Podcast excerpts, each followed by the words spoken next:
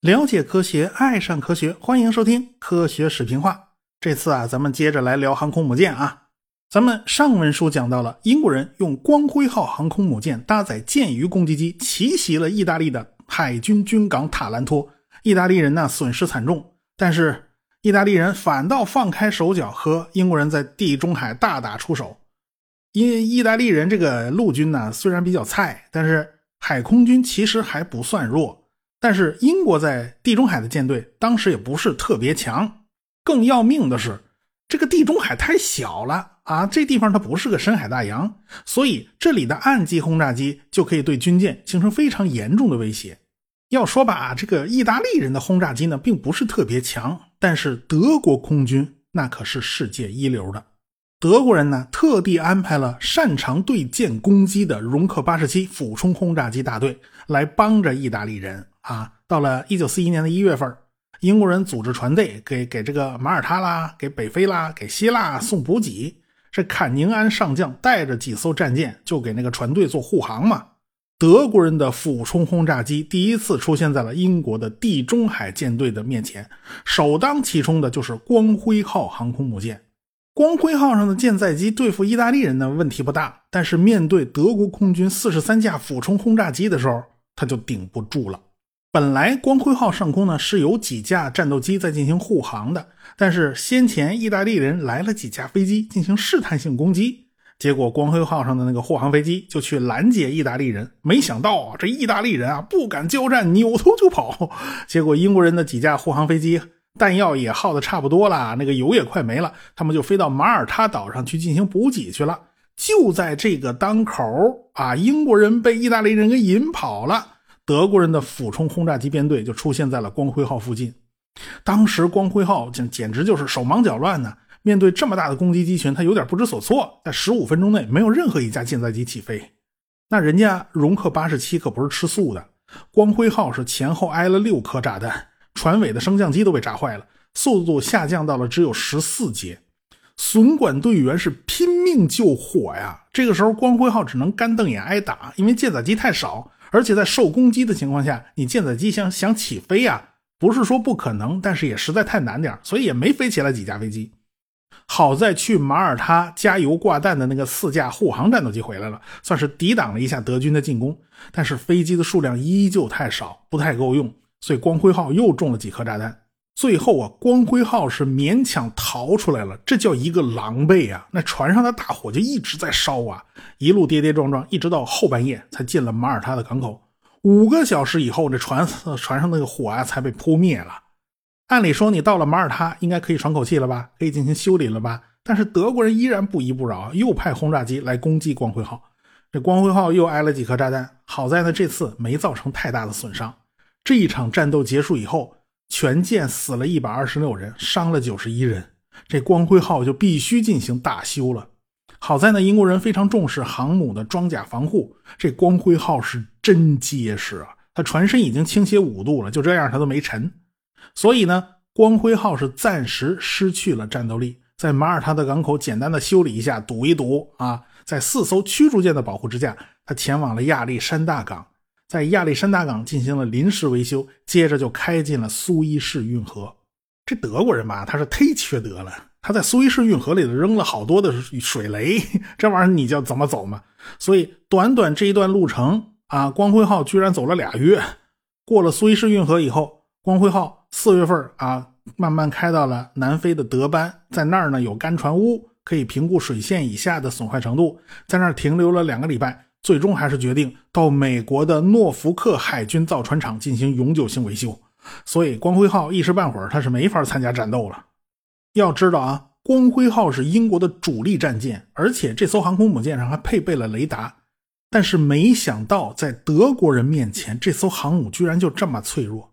主要是英国人实在太大意了，他们以为已经摧毁了意大利海军的实力。他们已经掌握了地中海的制海权，但实际上并非如此。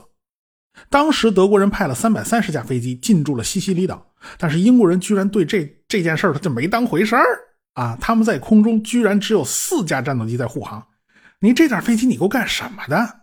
当这些战斗机的弹药和油料不足，需要补充的时候，那光辉号居然就没有起飞舰载机去接替他们的工作，就导致防空出现了一个巨大的漏洞。而且当时英国人的预警雷达已经发现德国飞机来袭了，这航母上居然开始手忙脚乱，整整十五分钟都起飞不了战斗机。这说明什么呢？这说明英国人其实在航空母舰的运用上。并不是想象的那么纯熟，他们靠奇思妙想虐一下意大利人是没问题的，但是面对像德国这样的强大的空中对手，呃，他们就不怎么灵了。这下呢，英国的地中海舰队已经没有航空母舰保护了。幸好光辉级航空母舰的第二艘可畏号竣工了，马上就被调配到了地中海舰队。作为英国人的对手，意大利人又怎么样了呢？当时意大利海军能用的军舰也没剩下多少。维托里奥·维内托号是当时最大的一艘，这艘战列舰呢，满载排水量四点五万吨，它的速度是比较快的，可以达到三十节。当然了，这个速度它是以牺牲续航换来的。但是你想想看啊，地中海本来就跟你澡盆差不多啊，你续航差点也不要紧。在奇袭塔兰托的战役之中呢，这艘船呢刚下水没多久啊，它居然是毫发无损。它事后呢，马上就被调到了那不勒斯。啊，咱鸡蛋不能放在一个篮子里。后来英国人的飞机轰炸了几次呢，也没什么成效。这艘船呢，可以说是啊，有金钟罩铁布衫、神功护体一般，就成了意大利唯一一艘能出动的主力战舰了。这艘战舰的出动率特别高，经常能看着它在外边溜达。你废话，其他军舰不是都被打沉了吗？要么就是在船厂大修，就剩他哥一个挑大梁，不出动他出动谁呢？真是。到了一九四一年的三月二十六号晚上，维托里奥·维内托号在四艘驱逐舰的陪伴之下就离开了那不勒斯港。舰队的目标呢是去希腊，去打击英国人的运输船队。但是为了保密，船上除了最高指挥官以外，其他人都不知道具体的行动细节。与此同时，塔兰托港啦、墨西拿港的几艘驱逐舰、巡洋舰也出动了。也就是说，这是意大利海军的一次重大的集体行动。调配的军舰呢就非常多，就连德国人的轰炸机啊，舰队指挥官也是可以调动配合的。这说明这次的事儿不小，所以呢保密非常严。但是意大利人是万万没想到，他们的无线电密码早就被英国人破译了。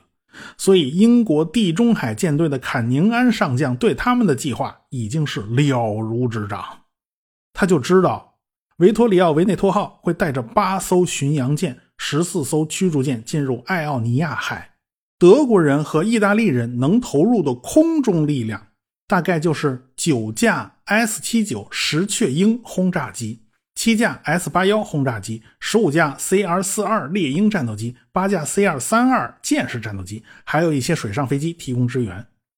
说实话，意大利人的那几几架战斗机都是老式双翼机，这就跟他们的设计思路比较陈旧是有关系的。尽管英国人的舰载战斗轰炸机管鼻户，它也不是特别好的战斗机，好歹人家是个单翼机。意大利人的战斗机弄个双翼的，是算怎么回事嘛？真是。但是别看意大利人的战斗机比较差，但是他们的轰炸机还是很不错的。石雀鹰轰炸机是一种三发飞机，算是中型轰炸机了，那是意大利空军的招牌啊。S 八幺轰炸机呢，呃也不错，当时的国民政府还买了几架。后来呢，意大利人跟日本人结盟，就没有完全交货，所以国民政府拿到的手那几架也没什么太大用处了。面对这么一个兵力对比，坎宁安手里能调动的兵力呢也不算多，也就是亚历山大港和希腊的比雷埃夫斯港的军舰，其中包括一艘航空母舰，也就是可畏号，还有三艘战列舰、四艘巡洋舰和十三艘驱逐舰。克里特岛上呢还有岸基航空兵部队可以调动，手头的家底呢也就这么多了。所以呢，他就随机应变，制定了一个计划，就是尽量把意大利人吸引到远离岸基航空兵保护的水域，然后用舰载机痛打意大利舰队。三月二十七号，卡宁安就登上了旗舰“验证号”出发了，他要亲自去指挥作战。意大利这边的舰队指挥官呢，叫基亚诺啊，你不留神就继承诺基亚了，别给搞到了啊。他呢运气不好。他出航不到一天，就遇到了一架英国人的桑德兰式侦察机，这就不是什么好兆头啊！这就意味着意大利人自己的行踪已经暴露了。意大利人就用无线电监听了英军侦察机的无线电，意大利人就纳闷儿啊，你这个英军的侦察机上那个侦察员，你那个眼睛是怎么长的？好家伙，我这么大一个舰队啊，前面巡洋舰你瞅见了，后边战列舰你一艘都瞅不见，你这都什么眼神儿？又过了一段时间，又收到这架侦察机发出的无线电情报啊！这架侦察机怎么跑反了方向了啊？你你你那眼神到底是怎么回事这架侦察机向英国人报告意大利人舰队的位置，但是报告的语言不详，信息非常模糊，所以意大利人心里面还有一丝侥幸心理。哦，这个英国人的侦察机啊，是个二五眼啊，这实在是一种幸运吧？其实呢。这架侦察机是坎宁安上将玩的一个小花招，就是为了掩盖真正的信息来源，也就是意大利人的密码已经被破掉了。他要想尽办法装作是一架侦察机，偶然之间看见看见了这个意大利舰队，而且还没看清楚。呃，基亚诺呢，他当时也面临着各种压力。现在英国人到底有没有发现他们的意图呢？这架侦察机到底会带来什么样的影响呢？他自己吃不准。但是意大利的高层显然是要在盟友面前露一手啊！人家都出动航空兵来帮你忙了，你自己打了退堂鼓，你这脸上不好看的是吧？所以这档子事儿就导致呃政治因素占了上风。这个吉亚诺呢，他不得不选择继续执行原定的计划，他只能把这个侦察机当做一个偶然事件，就这么给放过去了。这时候坎宁安就开始命令。比雷埃夫斯港的几艘轻巡洋舰和驱逐舰出航，大概就是在二十八号的黎明时分。这几艘军舰在克里特岛以南、加夫多斯岛以东的海域，就正好遇上了意大利海军。结果这几艘军舰的火力实在是太弱了，乒乒乓乓打了几炮以后，扭头就跑啊！看方向，应该是往埃及的亚历山大港方向跑了。这基亚诺一看呢，哎呀，你们就这点兵力啊，不行啊！到手的鸭子不能让它飞了，你往哪里走？这英国人在前面逃，意大利人就在后边追。逐渐的，意大利人就脱离了岸基航空兵的保护。这正是坎宁安事先设计好的诱敌计划。这意大利人不知道的是啊，他们再往前追的话，就会遇上英国人的航空母舰和战列舰了。这个时候，坎宁安也面临抉择啊。首先是出去诱敌的这个巡洋舰和驱逐舰，你到底能不能顶得住啊？啊，你是不是肉包子打狗有去无回呀？这个鱼饵要是真让意大利人吃了，那那就亏大发了，这本赔本啊！这是。第二点，如果意大利人跟司马懿似的追出来以后啊，让风一吹，脑袋一凉快，哎呀，万一人家要识破了这个计策。万一人家要是担心脱离了岸基航空兵的保护，人家选择不追了，那该如何是好呢？啊，这这个就这事儿就麻烦了。这个时候，可畏号距离意大利人还有两百公里距离。这个时候，坎宁安就下定决心，先下手为强。他立刻命令鱼雷轰炸机起飞。到了下午三点左右，舰鱼攻击机就找到了意大利人的舰队。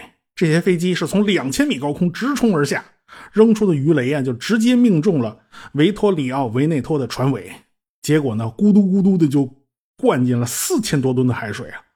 啊，这四万吨的船灌进四千吨海水已经够可以的了。这发动机呢，就已经停止工作了，它的船速一下就从三十多节降到了只有九节。这吉亚诺一看不好啊，马上命令周围的巡洋舰、驱逐舰把自己围的围了个铁桶一般呐，全围到自己周周边的啊！这万一人家再打鱼雷，你们先替我挡一阵啊！结果呢，这艘船上的损管队员呢就开始拼命抢救这艘战舰。经过一系列的紧张抢修啊，这连英国人都没想到，这艘船的航速居然恢复到了十九节。现在吉亚诺要做的就是把舰队安全的带回意大利。吉亚诺下令马上返航。但是英国人是不会放过他们的。到了下午六点半左右，舰队再次遭到了皇家海军舰载机的袭击。到了晚上的七点半左右，英国人在克里特岛上的岸基航空兵也出动了。这基亚诺心里苦啊！这德国人承诺的空中支援都哪儿去了？怎么关键时刻放我鸽子？你们怎么都不来的？他只能眼睁睁地看着英国人的鱼雷机发起攻击。但是幸运的是啊，这天色太晚了，这黑灯瞎火的，估计看不太清楚。英国人错把波拉号重巡洋舰当做维托里奥·维内托号了啊！这个鱼雷是直接命中了目标，这波拉号进水以后就瘫了。当时的基亚诺呢，已经带领舰队往塔兰托方向航行。基亚诺认为啊，这个英国军舰应该离得还很远，他们有时间对这艘重巡洋舰进行救援。但是发出去的命令不知道为啥延迟了一个多钟头，才被其他几艘驱逐舰和巡洋舰收到。其实这些船都已经离开了一段距离了，现在就不得不掉过头去往回开，去救那艘波拉号。这一来一回就耽误了时间呢。所以诺基亚千算万算也没想到，当时坎宁安的舰队距离他们不到八十公里。而且英国人的军舰上配备了早期的雷达，在黑夜之中也能发现目标，所以英国人就直接开船开过来了。他们从雷达回波上发现了前面有艘军舰傻乎乎的停在那儿，啊，就是那艘倒霉的波拉号嘛。英国人还以为这艘军舰就是意大利人的旗舰维托里奥·维内托号，结果到了晚上十点三十分左右，意大利的几艘军舰就折返回来了。他们想救援波拉号吗？没想到正好撞上了英国人也来了。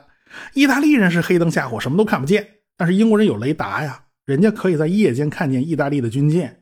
然后呢，人家突然打开探照灯啊，那照得亮如白昼，把意大利人眼都晃了。然后三百八十毫米的大炮一顿招呼，这意大利人像没头苍蝇一样被打得晕头转向，抱头鼠窜。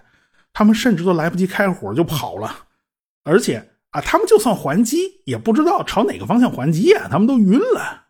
最后，英国人打扫战场，一看，哟，那艘波拉号还那浮着呢，就把波拉号上的幸存者全部救起来。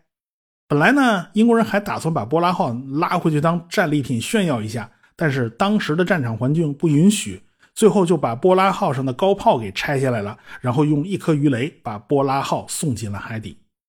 你别说，当时英国人还真是挺有绅士风度的，他们一路上营救了几百位水手和几十位军官。还有很多人呢，他来不及救了，也塞不下了，所以英国人还给呃意大利人发了个电报，通知意大利海军落水人员的具体位置。然后意大利海军马上派了医疗船去救援这些落水的船员，还捞起一百六十多人。即便如此啊，意大利海军也是损失惨重啊，他们死了两千六百多人。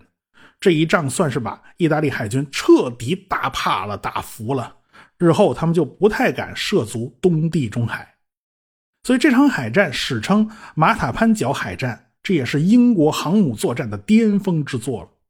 对于坎宁安来讲，最遗憾的事情就是让意大利人的主力战舰又一次跑了，又没逮着。呃，日本人呢，照例又开始到处搜集这次海战的具体资料，他们对航空母舰的每一次应用都显得非常非常关心。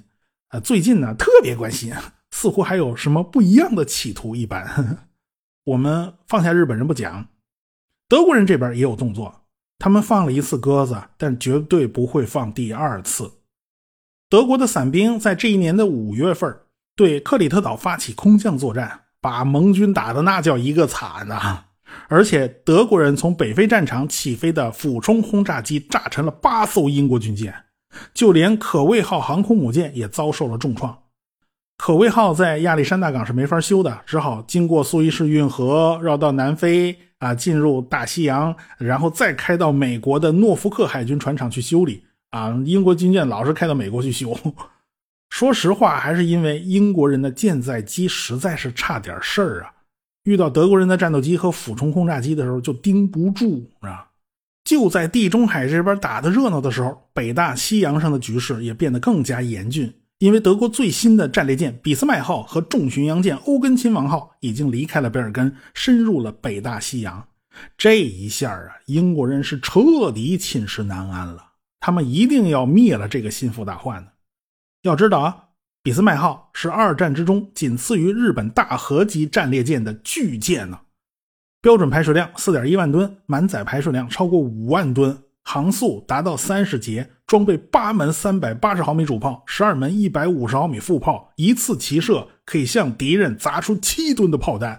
大家可以想想啊，如果这个家伙到了北大西洋袭击英国人的运输线，嗯，那不跟虎入羊群差不多呀？当初沙恩霍斯特级的军舰进了大西洋，击沉了二十二艘运输船，而且这还是个小号袖珍战列舰啊！你现在弄个放大版的超级战列舰来，这个英国人损失得大多少啊？这到了一九四一年的五月五号，小胡子元首就视察了俾斯麦号和提尔皮斯号啊，这是一对姐妹舰。到了十九号，俾斯麦号就出航了。德国人的军舰要想进入北大西洋，最好的办法呢，就是贴着北欧海岸去挪威海，从那边绕进北大西洋。所以呢。俾斯麦号从丹麦的丹尼斯海峡通过进入北海，刚出门没多长时间，就碰上了瑞典的巡洋舰哥特兰号。哥特兰号呢，自然就上向这个瑞典海军做了报告。啊，这个瑞典海军里边呢，他也有里通外国的人啊，他就向着英国这边，这个情报七拐八弯的，最终还是落到了英国人手里。同时，英国人的布莱奇雷庄园也破译了德国人的无线电通信。现在呢，也已经知道相关情报了，所以英国人马上警觉起来了，就开始往北欧派战斗机。德国人也有自己的情报系统啊，他们也发现英国的一艘航空母舰、三艘战列舰、四艘巡洋舰仍然停留在英国最主要的海军基地斯卡帕湾，所以德国人确信啊，这个英国人并没有察觉到他们的行动。所以俾斯麦号和欧根亲王号会合以后呢，就去了挪威。